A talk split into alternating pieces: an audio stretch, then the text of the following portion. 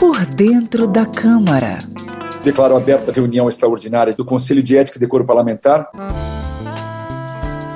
O Conselho de Ética e Decoro Parlamentar é o órgão responsável pelos procedimentos disciplinares da Câmara dos Deputados. É no Conselho de Ética que são sugeridas penalidades caso algum deputado ou deputada venha a descumprir as normas relativas ao decoro parlamentar. Decoro seria o comportamento institucional esperado dos deputados. Entre as atribuições do Conselho de Ética estão o zelo pela observância dos preceitos éticos, a preservação da dignidade parlamentar e respostas a eventuais consultas da mesa diretora, comissões e dos deputados sobre assuntos do âmbito do órgão. A atuação do Conselho ocorre mediante provocação da mesa diretora da Câmara. Deputados, comissões, partidos políticos com representação na Câmara e os cidadãos podem requerer à mesa a abertura de processo disciplinar no Conselho de Ética. O colegiado é formado por 21 membros titulares e a mesma quantidade de suplentes. O mandato dura dois anos, mas os integrantes podem ser substituídos a qualquer tempo.